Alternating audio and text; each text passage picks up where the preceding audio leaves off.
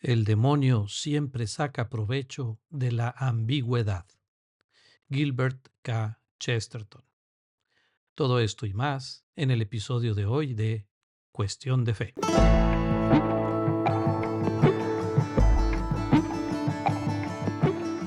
¿Qué tal, Bubu? ¿Cómo estás? Me da gusto saludarte y qué bueno que tuviste la oportunidad de hacer este episodio aquí en conjunto. Siempre es un placer platicar contigo y responder a tus preguntas, aún las preguntas trampita que me pones. ¿eh? Padre, la verdad es que también me da gusto y sobre todo, ¿sabes qué? Me da gusto que eh, tal vez la gente lo sabe, tal vez no lo sabe, que yo estoy grabando desde mi coche, orillado, así tal cual en una banqueta, gracias al, al tráfico de Monterrey y tú estás nada más y nada menos que en España. Entonces, eh, eh, bendita tecnología que acorta bendita distancias. tecnología. Y que hace posible este tipo de contenidos. Padre, nos vuelve a juntar hablando de preguntas trampa y de cosas complejas y demás. Eh, como dices tú, hablas de todo y de nada. De todo y de nada, así es. Pues nos, nos, viene a hablar, nos viene a hacer hablar este documento que salió de, de la Congregación para la Doctrina de la Fe, eh, Monseñor Fernández, que salió este documento y de lo que estamos hablando todos, ¿no? Eh, el tema de las uniones eh, homosexuales, las parejas homosexuales, pueden o no pueden ser bendecidas por un sacerdote, qué significa esto, con qué se come, cómo nos afecta, etcétera, etcétera. Fíjate que, bueno, de, de manera particular, este, pues bueno, eh, yo creo que el timing eh, no es lo más adecuado, sobre todo que estamos a unos cuantos días eh, de, celebrar la Navidad y deberíamos estar hablando de otras cosas, ¿verdad? Este, pero bueno, en fin, este, vamos, vamos así con lo, como se van presentando las cosas. Y sí, este, es, es importante que pues el timing de este documento que, pues, eh, como lo decía en la introducción, ¿verdad? El demonio siempre saca provecho de la ambigüedad. Cuando nos encontramos ante situaciones o documentos que pueden ser interpretados de una manera o de otra, híjoles, ahí siempre se mete la cola el diablo. Y entonces, pues bueno, considero mm, mi deber como pastor, como sacerdote, como miembro de la iglesia y fiel a Cristo, el hecho de poder, pues, este, compartir una orientación con, este, con los fieles, ¿verdad? ¿Por qué? Porque pues e, ese es el deber, eh, de dar luz y de dar una guía y una guía sana y firme para, para la vida cotidiana, ¿verdad? Yo creo que a estas alturas eh, han pasado, si no me equivoco, ya 10 años del pontificado del Papa Francisco. Tenemos ya 10 años caminando con él desde aquella renuncia de, de Benedicto XVI, en paz descanse. Eh, y creo que podemos, ya tenemos muy claro que hay dos, dos vertientes muy claras eh, en este aspecto, o voy a meter una tercera. Cada vez que sale algún documento, cada vez que sale algún comunicado, etcétera, etcétera, pues siempre están los que pues muy tranquilamente conocen su doctrina, conocen la fe católica y no pasa nada, no les mueve el piso y siguen viviendo su fe católica sin ningún tema, ¿no? Están luego los, los de recta intención, pero que a lo mejor no tienen la mejor formación posible y se empiezan a preguntar mil cosas, bueno, ¿esto qué significa? Y pues empiezan todos estos trabajos de, de, aclaración de algunos temas.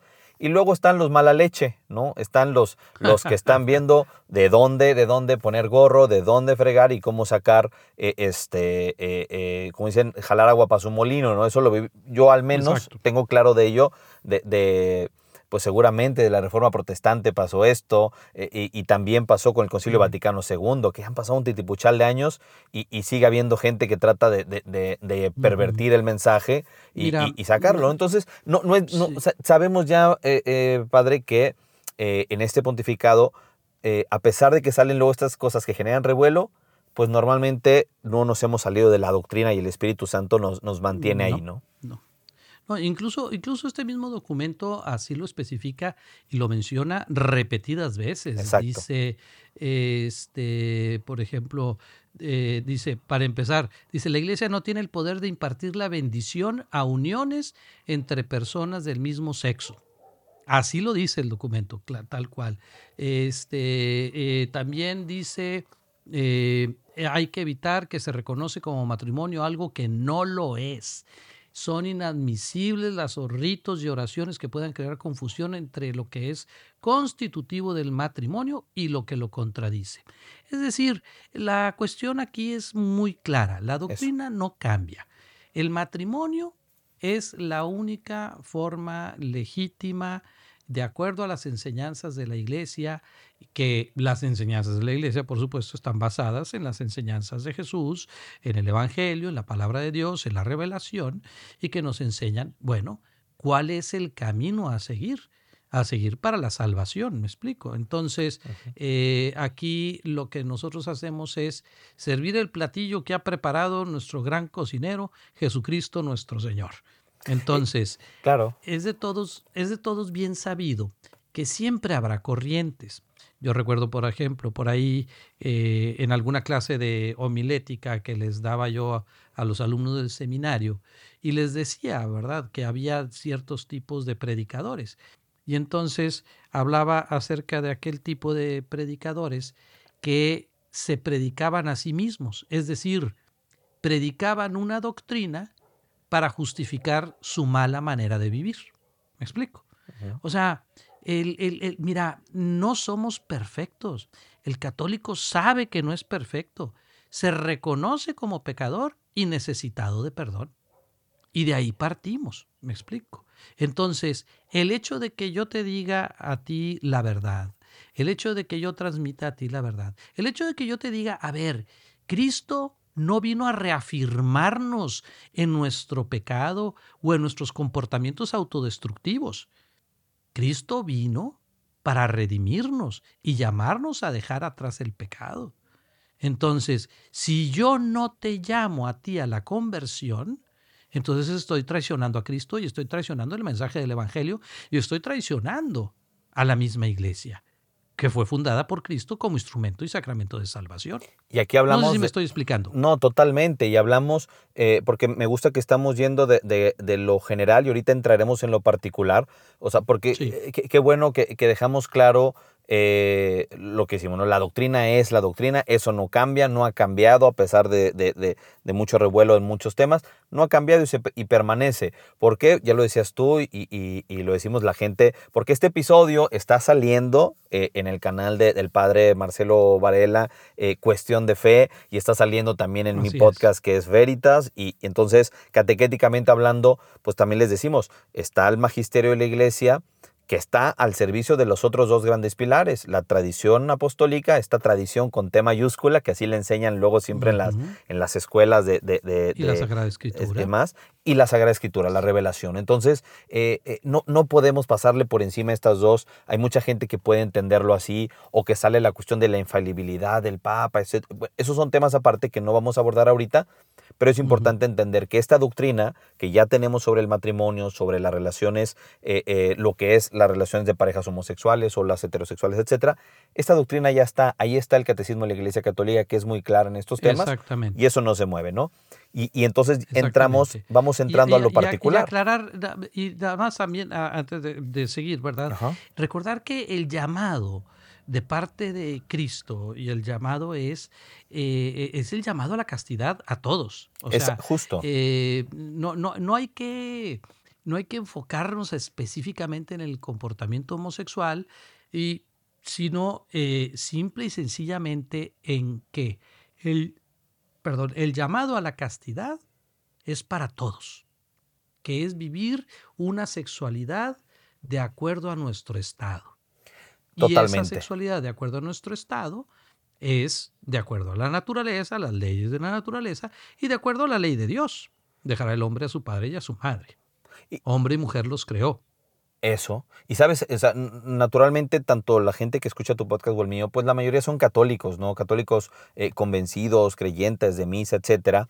Eh, entonces, hablándoles muy directamente a ellos, luego también este tema se vuelve en que el, el, único pecado que vemos es el de la homosexualidad o el de las prácticas homosexuales. Y, y cuando hablamos de, de cuando vamos, de lo que vamos a hablar, aunque en lo particular tiene que ver con esto, entender que el arco el arco de pecado es muy amplio, ¿no? Eh, el que uno esté pecando de una manera, pues solo lo hace pecar de una manera diferente a la mía, tal vez. Y, Exacto. El trato de Jesús para con todos es el mismo, porque la Sagrada Escritura es muy clara. Uh -huh. ¿Qué es lo que Él quiere? Que todos nos salve, salvemos y que todos uh -huh. lleguemos al conocimiento de la verdad, ¿no? O sea, creo que es una respuesta clarísima de, de, de, nuestro Señor a través de la, de la Sagrada Escritura. Entonces, la salvación la quiere para todos. No todos nos vamos a salvar. Ojalá que estemos eh, en, esa hermosa lista. sí. Pero, que se está pero el deseo, es, el deseo es que todos, ¿no? Entonces, habiendo dicho esto, podemos entrar en detalle. la, salvación está abierta a todos. Eso. O sea, e, ese es el llamado. La salvación está abierta a todos. ¿Sabes por qué lo digo, padre? Hay que. Perdón. ¿Hay qué? Eh, pero hay que luchar por merecer esa salvación en cuanto a nuestra actitud. ¿Me explico? Sí, nos acogemos a la misericordia de Dios, reconocemos que somos pecadores, pero eso sí, o sea, Jesús acoge a todos, pero no para dejarlos como están, sino para transformarlos y llamarlos a la vida de la gracia, a la vida del Espíritu. Te voy a decir por, qué, me parece buenísimo que, que estemos diciendo esto sobre la salvación y sobre el tema de todos. Eh, porque a mí me encanta una cosa muy característica de la palabra de Dios, que cuando es todos es todos, y cuando es nunca es nunca, y cuando es siempre es siempre, ¿no? Eh, eh, no, no, hay, no, hay, no hay letras chiquitas en, en, en el, en el texto. ¿Con qué voy con esto? Porque cuando hablamos sobre todo el tema de las cuestiones de, de homosexualidad y demás, los católicos, cometemos un error, o en el tema pro vida, o en el tema pro familia, o en el tema del feminismo y demás, estos temas tan polarizantes, eh, luego sucede que nos, voy a usar el ejemplo de esta de las 100 ovejas, ¿no? En automático nos ponemos dentro de las 99 justas. ¿Y quién nos dice a nosotros que estamos dentro de las 99 justas? ¿Me explico? O sea, que yo no sea homosexual que yo no soy homosexual y que no esté pecando por un tema de homosexualidad, no quiere decir que no esté pecando por otro tema y que también necesite ser esa oveja perdida. tú, tú, tú, lo acabas de decir, o sea, simplemente tu manera de pecar es diferente a la mía, ¿verdad? Y todos andamos en el camino. Entonces, aquí hay que tener cuidado porque eh, de no caer en un falso, eh, en un buenismo. Eso, es a lo que llamamos, este, un buenismo es una falsa misericordia. A ver, la misericordia radica en la verdad. Eh, por ahí algún padrecito pone en Twitter, perdón, ahora X, este, pone... Yo le voy a decir Twitter toda la vida. yo, a mí se me hace que yo también. Este, le pone por ahí, a ver, ¿qué es mejor? ¿Caridad sin verdad o verdad sin caridad? Y yo le respondí por ahí, le dije, mi hermano, lo siento, es ni una sin la otra, porque la caridad, perdón, la verdad sin caridad se convierte en agresión. Y la caridad sin verdad se convierte en traición. Entonces, tiene que ser las dos, tienen que ser la verdad con caridad, pero la verdad a final de cuentas. Entonces, puede no gustarte, puede no gustarte, pero te lo tengo que decir, ¿verdad? O sea, ¿qué, más quisiera, eh, ¿qué más quisiera el enfermo que lleva al médico? ¿Verdad? Y que el pobre enfermo pues trae un cáncer ahí, ¿verdad? Y el médico pues este le dice, "Ay, pues es que no, pues mira, este pues no te vayas a ofender, pero pues traes un cáncer de páncreas ahí tremendo, ¿verdad?" Y dice, "Ay, no, pues es que este yo yo quiero quedarme con mi cáncer, o sea, eh, cámbiame el diagnóstico." Ah, pues, y, no funciona, o sea, este tema de los famosos dualismos que, que creo que han hecho mucho daño en general, eh, eh, no termina sin funcionar. En su momento el, el Dios es hombre o es o es Dios, ¿no? Este Jesús, verdadero Dios, verdadero hombre, pues no, no funciona. Es como decirle a una persona un cuerpo, ¿qué prefieres? ¿Un cuerpo sin cerebro o un cuerpo sin corazón? Pues no funciona, brother, o sea, va, va, pues junto, ¿no? Entonces, habiendo dado un poquito de contexto, padre, porque creo que es importante ese tema que vamos a abordar, no tomarlo desde el punto de vista eh, de, yo soy el bueno, yo soy el justo y yo puedo hablar de estos pecadores, ¿no? Sino más bien hablándolos también como hermanos que probablemente no han tenido la misma oportunidad de conocer la fe cristiana o que sus heridas o que sus condiciones, etcétera, etcétera, muchas cosas que pueden haber sucedido, pues los ha llevado a tomar decisiones que de alguna manera no, no, no van de acuerdo a la doctrina católica, pero al más puro estilo del Padre Misericordioso, ¿no? del Hijo Pródigo, pues creo que este es un camino que podemos tratar de entender para acercar a, a, los hijos que a lo mejor se han alejado, ¿no? Y completando esto un poquito, lo que estás diciendo de cuál es nuestra intención al comunicar esto, no es apuntar un dedo acusador. Justo. Nunca. Al contrario, es más bien tender una mano que ofrece ayuda. ¿Sí? Entonces, eso, y ni nos estamos colocando en una posición eh, moral superior, porque no, no tenemos ningún derecho de hacer eso. Es simple y sencillamente hablar con la verdad y sobre todo orientar ¿Para qué? pues para que nuestros hermanos alcancen el poder de la salvación que viene en la verdad, la verdad del mensaje de y, y que se pueda vivir y que se pueda vivir y aprovechar, voy a decirlo así, sí. todo el poder real de una bendición, ¿no? Es correcto. Entonces ahora sí, padre, había dicho otra vez todo esto, darnos contexto, qué nos tiene hablando de esto, qué pasó, salió el documento, qué dice, qué cosas tenemos que, que darle repasón. Claro que sí. Mira, para empezar, este documento sí es una declaración. Eh, los documentos en la iglesia tienen diferente valor de acuerdo a lo que son. Por ejemplo, una encíclica, que es un documento escrito por el Papa, ese tiene un mayor valor. Este, una constitución, eh, un edicto, una carta apostólica, etc. La declaración, esta está eh, a partir de la Sagrada Congregación para la Doctrina de la Fe. ¿sí? Entonces, tiene el beneplácito del Papa, pero no es un documento del Papa. Eso quisiera que, quedara claro. Es un documento que sale de este dicasterio. ¿sí? Ahora, eh, aún así, tiene la intención de orientar, de aclarar y de responder a ciertas dudas.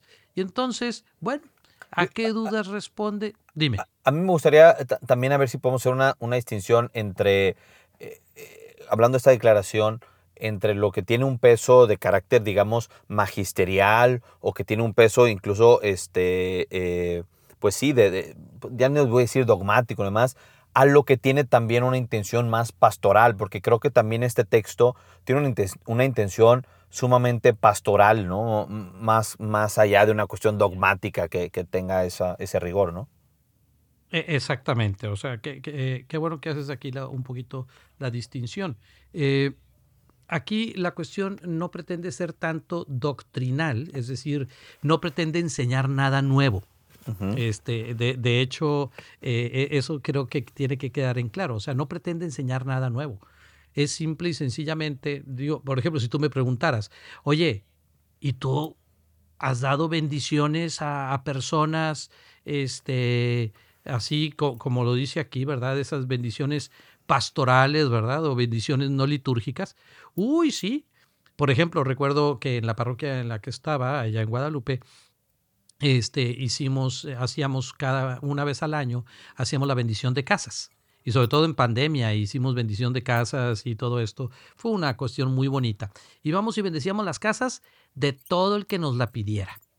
¿Sí? O sea, yo no te preguntaba si tu casa, este, o si vivías en situación irregular, o si es, más, hasta una persona, este, que, mm, por ahí que nos dice, no, yo no soy católica, pero por favor me bendice en mi casa. Claro, ¿verdad? O también, por ejemplo, yo iba por la calle y de repente, hasta me asusté, este, se, me para un coche enfrente, ¿verdad? Así, casi, casi se me cierra, Y, y, se bajan dos muchachos y me dicen, padre, padre, padre, ¿me bendices el carro? Ah, sí, claro que sí. Y luego dice, ¿y a nosotros también? Ah, claro que sí. ¿Me explico? O sea, entonces es algo que la iglesia ha hecho, hace y seguirá haciendo.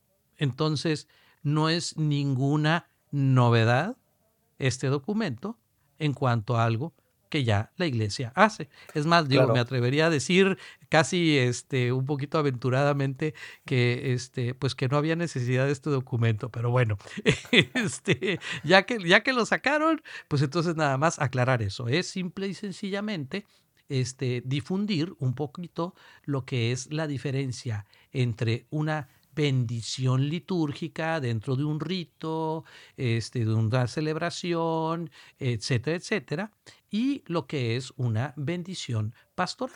Porque, porque fíjate, incluso eh, yo he escuchado o leído más bien en redes sociales de gente de que no, pero ¿cómo van a bendecir a personas que abiertamente atentan contra la iglesia, están contra... Y yo me, yo me, yo me voy a este texto bíblico que dice, bendigan a los que los persiguen, a los que los calumnian, etcétera, etcétera. Pues la, la indicación es clara, bendíganlos a todos. Bendecir, si no me equivoco, es de decir cosas buenas, ¿no? O sea, decir cosas como tal. Y desear el bien. Entonces, yo aquí te deseo el mejor bien. ¿Y cuál es el mejor bien que te puedo desear? Tu conversión. Amén. O sea, entonces. pero no voy a, pero no voy a bendecir el arma de un sicario, este, no voy a bendecir, este, no sé, los instrumentos médicos que se utilizan para un aborto, no voy a bendecir una clínica de abortos.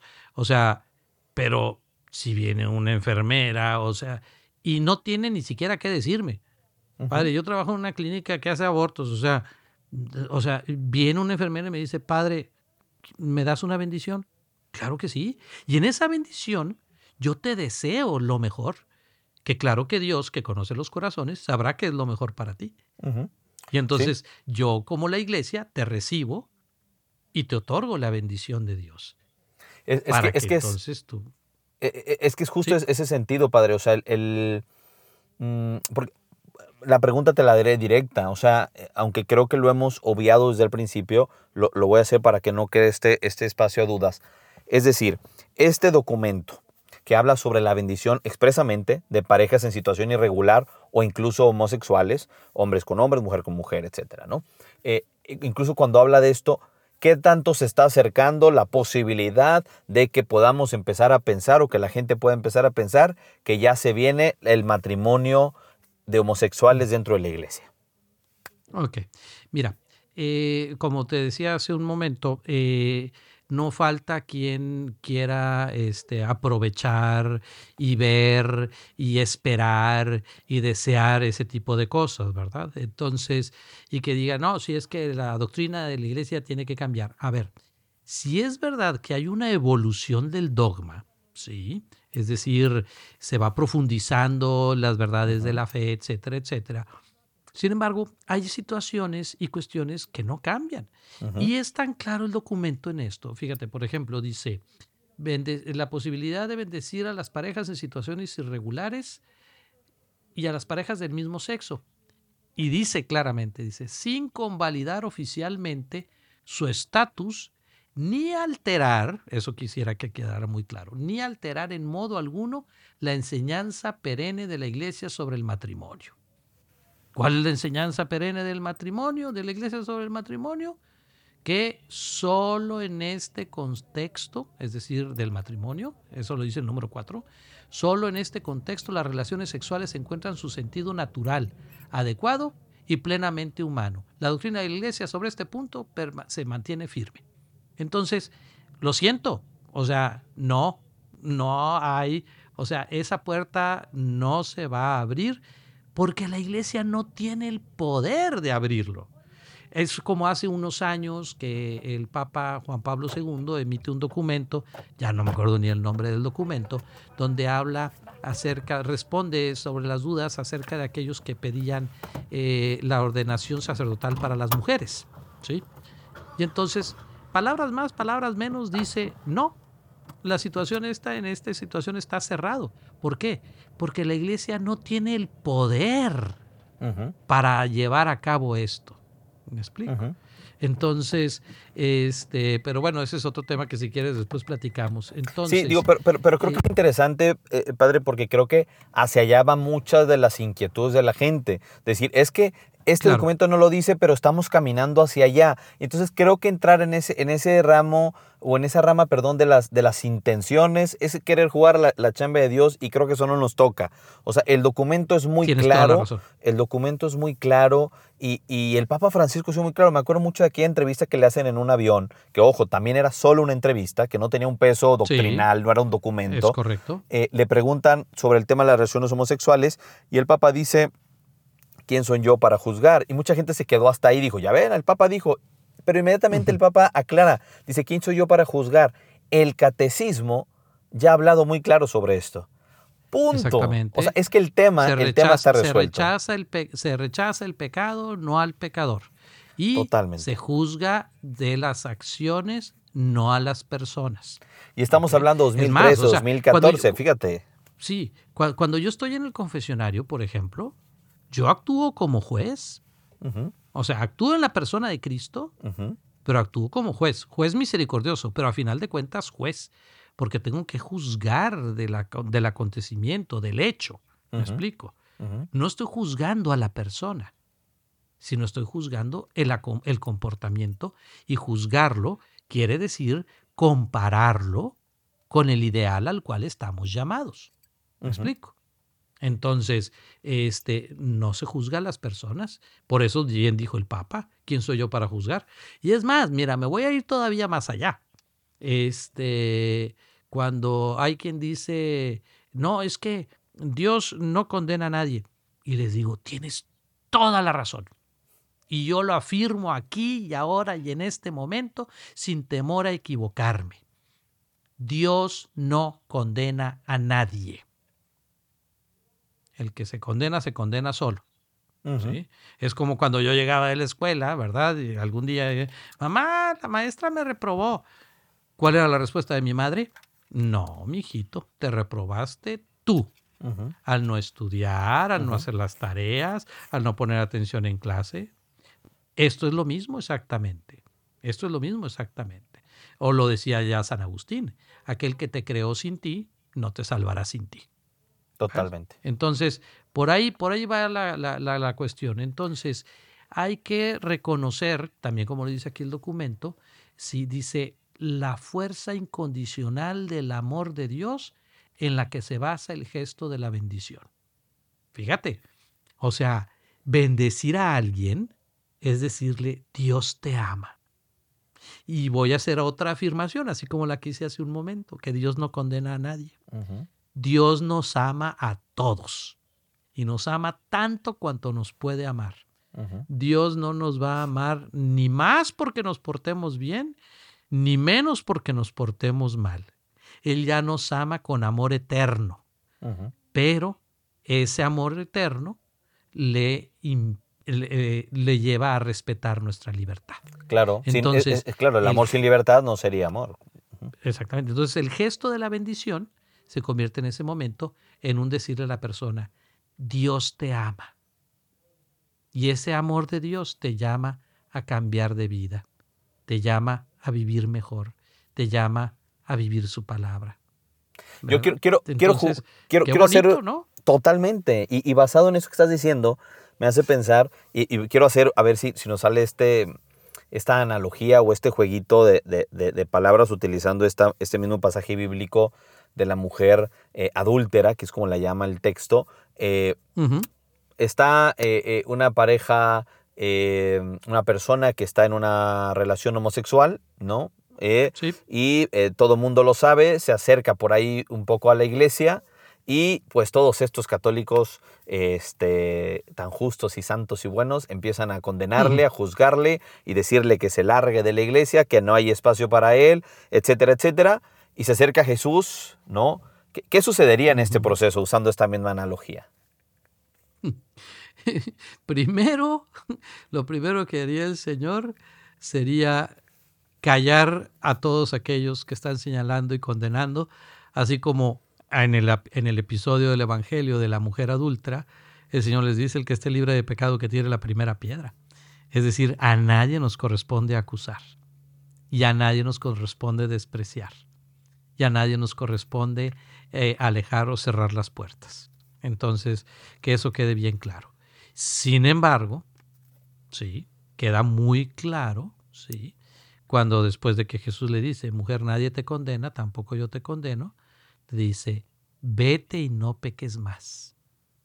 O sea, ahí está la exhortación, me explico.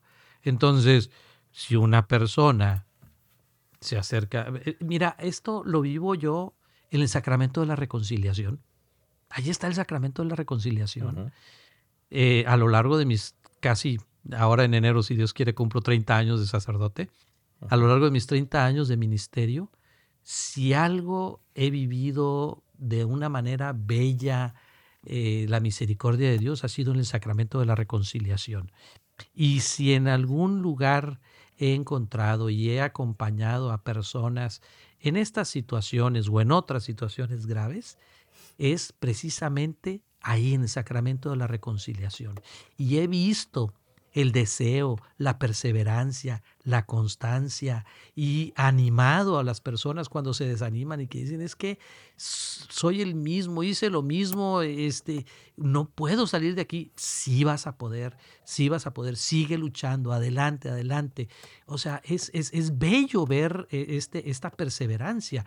Y claro, mi actitud como pastor de la iglesia es siempre recibirlos, siempre acogerlos. Y entonces no es justo despreciar ni segregar a nadie en ese sentido. Pero sí que quede muy claro, tampoco es correcto ni este, causar escándalo, tenemos que ser prudentes. Y por eso, por eso se menciona este, aquí esta cuestión. Dice, fíjate, dice el documento en el punto número 23, eh, cuando estas expresiones de fe vienen consideradas fuera de un marco litúrgico, uno se encuentra en un ámbito de mayor espontaneidad y libertad. ¿Qué quiere decir esto?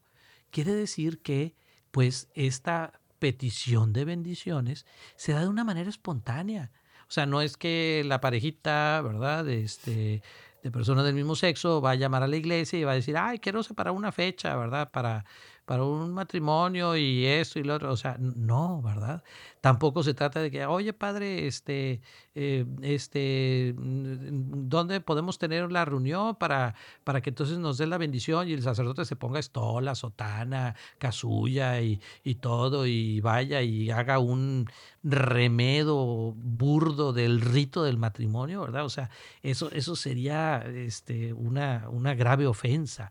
¿Me explico? Entonces, se habla de una espontaneidad, se habla de una libertad, pero también estamos suponiendo, y aquí es donde está la parte importante de este documento, estamos suponiendo el deseo, fíjate, dice en el punto número 21, cuando se pide una bendición, se está expresando un pedido de auxilio a Dios. Fíjate, qué, importante, se está expresando un pedido de auxilio a Dios, un ruego para poder vivir mejor. ¿Ok? una confianza en un Padre que puede ayudarnos a vivir mejor. Ahí está. Entonces, ¿qué es lo que supone este documento? Supone que la petición que salga de las personas que soliciten la bendición no sea el buscar legitimar su situación, sino que sea el pedirle de corazón a Dios que les ayude a vivir mejor y a vivir mejor en su presencia para la salvación. ¿Sí? Vamos a. Quiero entrar, ahorita que dices esto, voy a tratar de poner un poco de casuística, aprovechando que tú eres sacerdote. ¿Ok? Vamos a jugar a esto. Yo llego contigo, soy una, llego yo solo, soy una persona eh, eh, homosexual, ¿no? Y llego y te digo, eh, padre, acaba de terminar la misa, te veo ahí, te digo, sí. padre, ¿me puede dar su bendición? Tu respuesta es sí. Sí. Me puedes dar tu bendición. Llego con mi pareja tomado de la mano, dos pelados barbones, y te decimos, mm. Padre, ¿nos puede dar la bendición? Sí, también podría decirle sí. Y nada más les digo que te bendiga Dios Todopoderoso, Padre, Hijo y Espíritu Santo. Porque aquí yo asumo, ¿sí?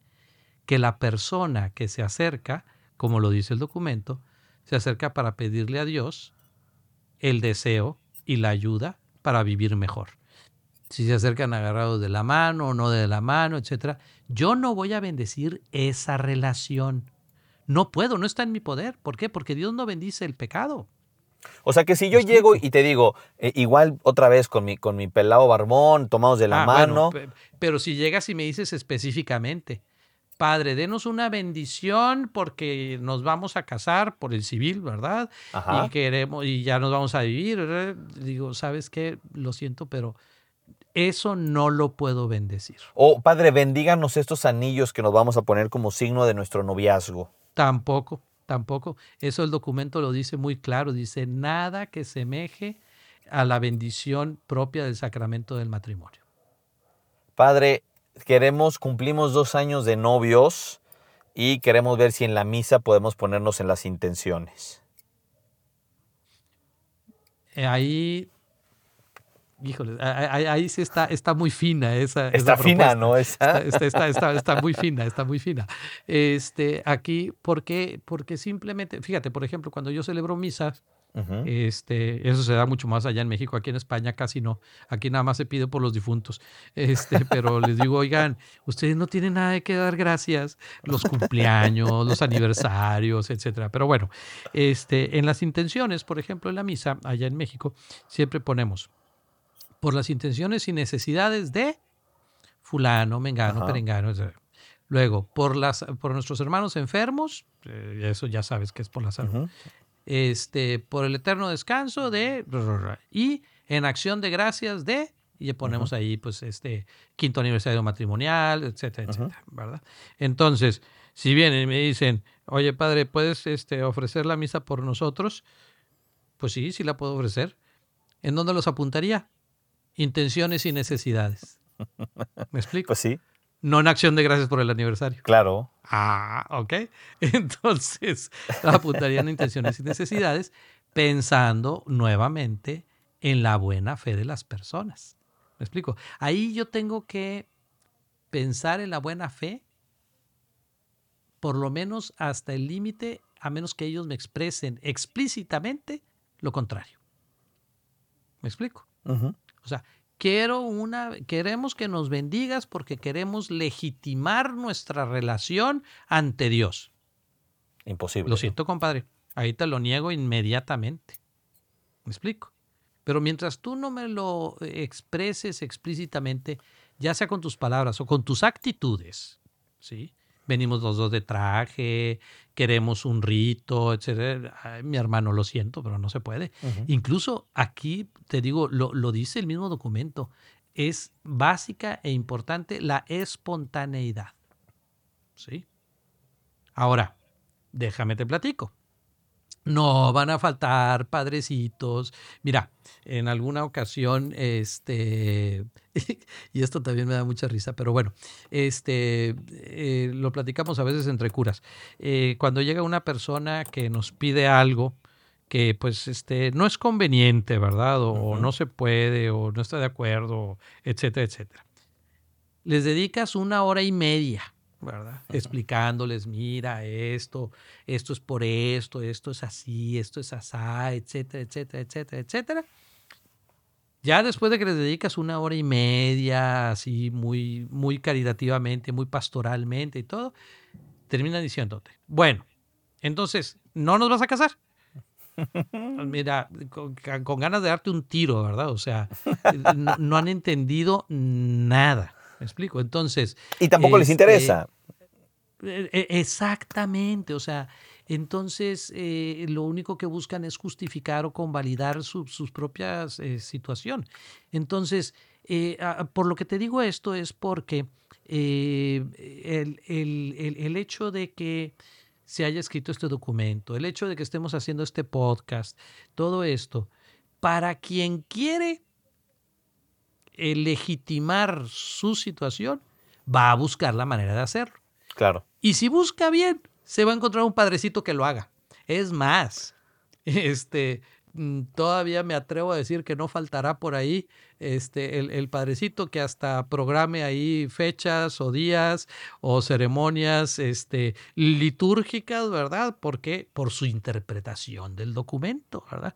Sin embargo, el documento es claro en eso nada que semeje un ritual que pretenda legitimar la relación ni que pretenda imitar el ritual del sacramento del matrimonio.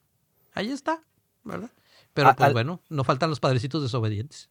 Eso, es que yo siempre digo, hay buenos y malos en todos lados, también en los curas, ¿no? Y, en todos lados hay, malos en cuanto a quienes, pues, chambonean, ¿no? Quienes pasaron con cinco, caray, o sea, pues ni modo, pues, ¿qué, le hacemos, no? Es, parte del show. De, entrada, y lo voy, a, lo voy a dejar en las descripciones de, de, estos episodios, eh, de entrada, yo, yo dije, yo no voy a dialogar con nadie que no haya leído el documento. Déjense de cosas. Porque eh, de ahí partimos. La, gran, la gran mayoría es de puros titulares, de puros dimes y diretes y demás. Digo, a ver, agarren el documento. Amor y Leticia también, oye, pues, sí fue un, tema y todo, pero El capítulo 8, solo leyeron Nadie el 8. lo había leído, el Ey, capítulo 8, famoso. le- léanle más, o sea, léanle el contexto y demás, o sea, ¿sabes? Entonces, de entrada partamos por ahí, como tú bien dices, hay quienes sí y hay quien no, y, y- y era desde épocas de, de Jesús, ¿no? El que tenga oídos que oiga, o sea, porque, porque habrá, que había, había tengo unos oídos que... oiga. Mira, re- recuerdo, recuerdo a un obispo de X parte, ¿verdad? Este, Como, como diría Star Wars, en una, una galaxia muy, muy lejana, para no meterse Bueno, en yo más bien acostumbro, acostumbro a decir allá en la Patagonia, ¿verdad? Como decir un lugar muy lejano, pero quién sabe si tenemos también este audiencia de la Patagonia, ¿verdad? Yo Puede ser, mucho a ¿eh? mis amigos argentinos y chilenos. Argentinos Los tenemos, quiero mucho. no sé si de la Y, lo- y Patagonia. los quiero mucho, los quiero mucho, los quiero mucho.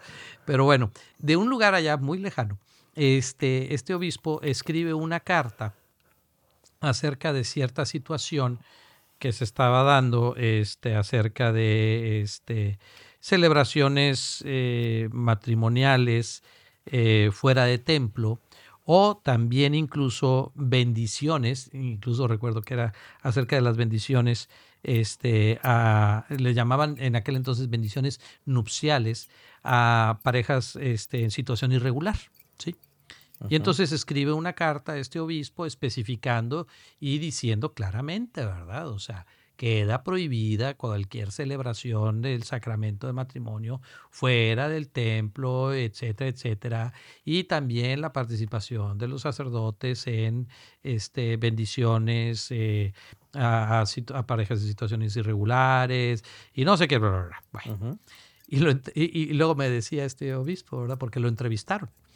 Y entonces, este, que, que le decía en la entrevista, oiga, y entonces la carta la escribió porque, porque hay padrecitos que hacen eso. Y le responde, lea la carta. Oiga, pero entonces la carta la escribió para quién sabe qué, quién sabe qué. Lea la carta.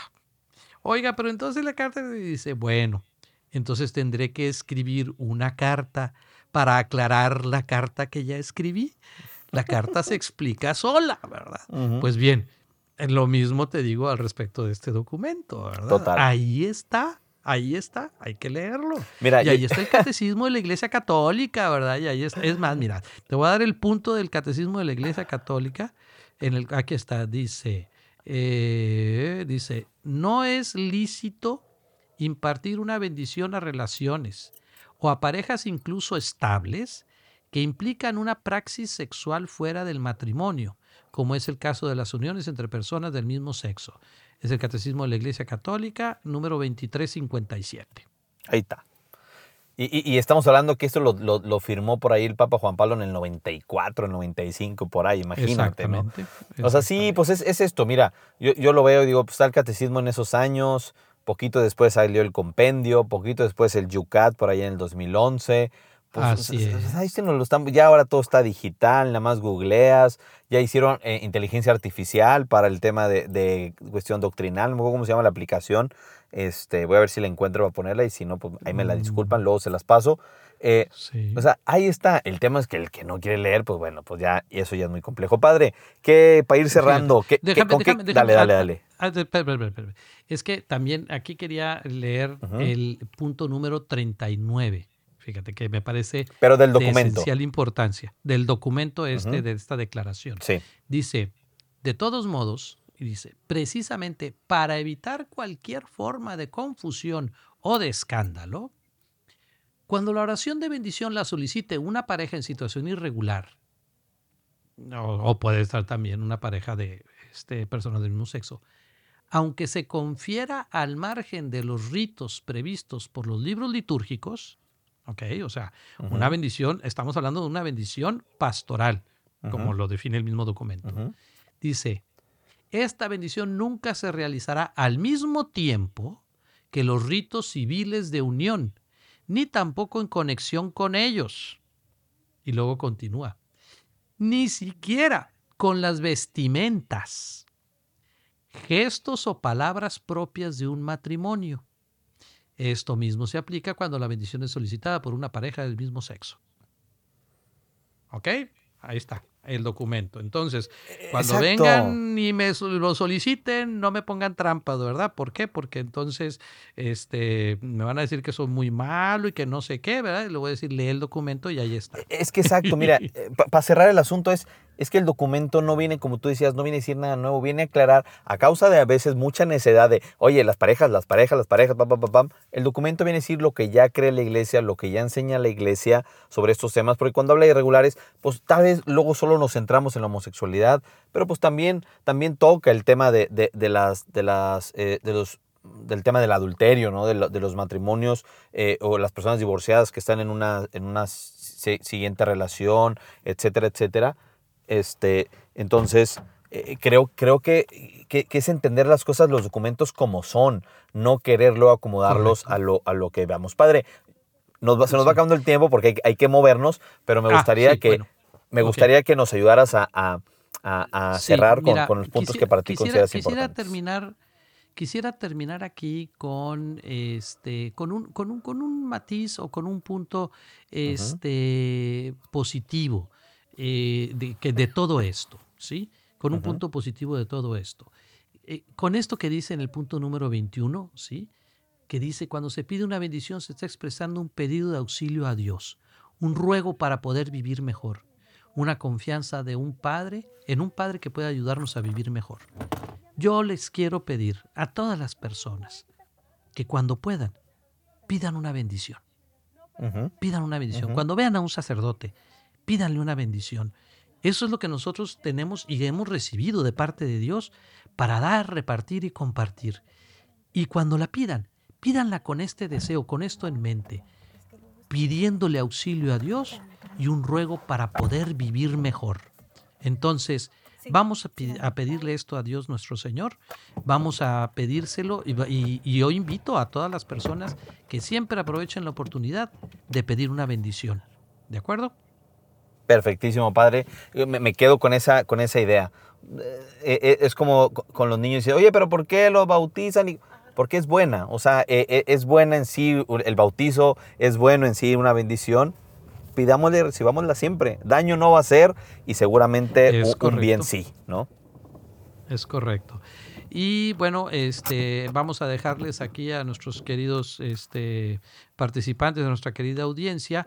Les vamos a poner aquí eh, un pequeño videíto, bueno, el audio. El audio, el audio. el audio del video que eh, em, emitió Monseñor Castro, eh, secretario de la Conferencia del Episcopado Mexicano este, para que pues lo escuchemos y es reiterativo nada más. Es reiterar esto que ya hemos platicado aquí, Bu y yo, el día de hoy, y recordarles que esto es cuestión de fe. Padre, qué gusto platicar contigo. Hasta la próxima.